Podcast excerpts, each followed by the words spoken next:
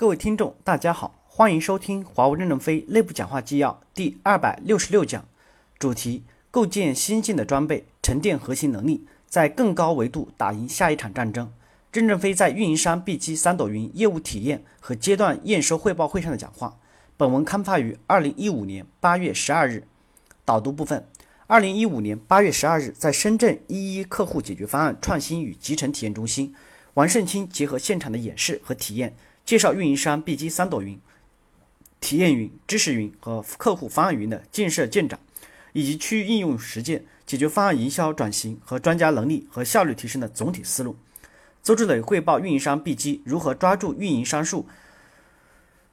运营商数字化转型契机，依托三朵云来承载运营商 B 机的五大战略，沉淀核心能力，在更高维度打赢下一场战争的思路。会上，任正非提出了以下几点意见。正文部分。第一部分，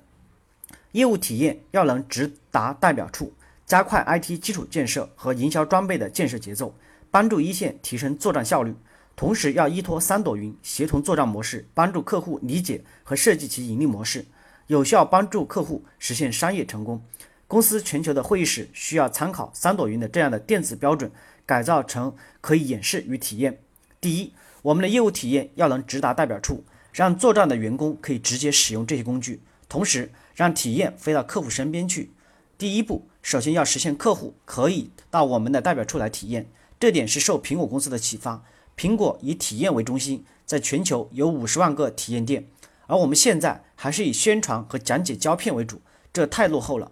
我们要向苹果学习，将体验推送到客户身边，客户不需要飞到华为总部就可以体验到。第二步。我们要实现让重装女员工可以带着超宽带的终端去见客户以演示，让客户直接体验。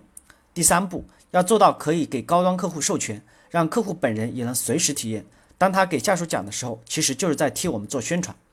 因为我一直对 IT 部门的口号是要想富先修路，首先要解决前线的宽带支撑问题，加快体验中心的建设节奏。对于带宽的问题，我们不要怕投资，即使租赁卫星费用贵也值得。我们提出要对艰苦地区和国家以关怀，首先要给予快速的办公网络，增加网络带宽，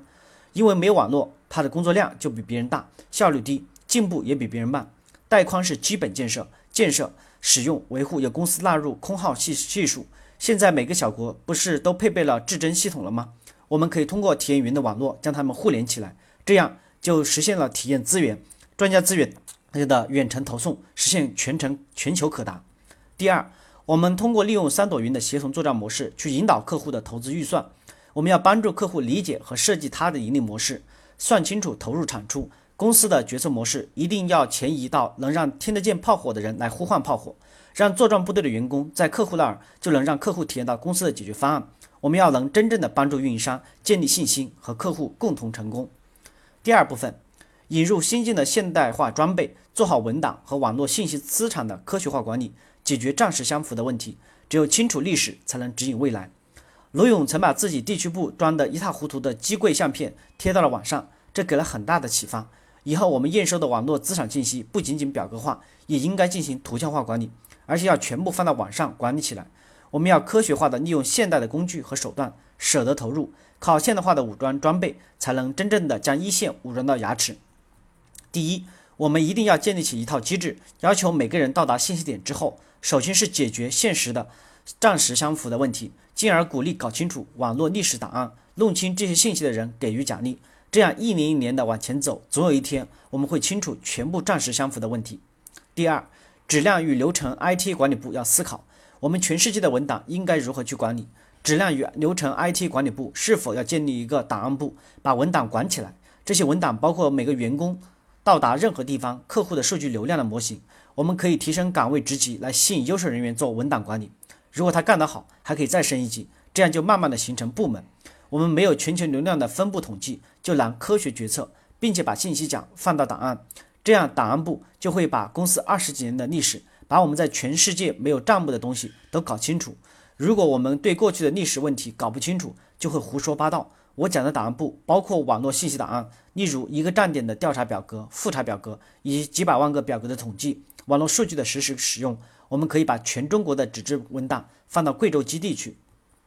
第三，GTS 交付体系曾专门招了一批测绘专业的硕士生，他们已经在交付中锻炼了几年，都有体会了。你们可以去与梁华商量，从中选拔一些优秀人员，一部分进入到运营商 B 级解决方案，一部分进入到质量与流程 IT 管理部，让我们的网络拓扑图、信息流动图与 Google 的街景图、我们自己发明的网络地形图结合起来。这部分人进入运营商 B 级解决方案，放在客户方案云团队中，网络规划。现在它除了设计的物理位置和信号强度、人口密度、数据密度强相关，这样客户方案云把网络拓扑图和卫星地图融在一起。给客户做出来的方案的规划就能更加准确。现在的客户方案图，这个云这个图还是个平面的，而实际上在无线网络里面应该是立体的。我们要把两维变成三维。我们现在有了这种方式，就可以通过信号回传、传输方式、遮挡反射等技术，基本上周边环境就都能全部弄清楚了。我们要通过灵活机动的引用谷歌地图与融合网络拓扑图，引进更多的环境因素来指导网络的规划，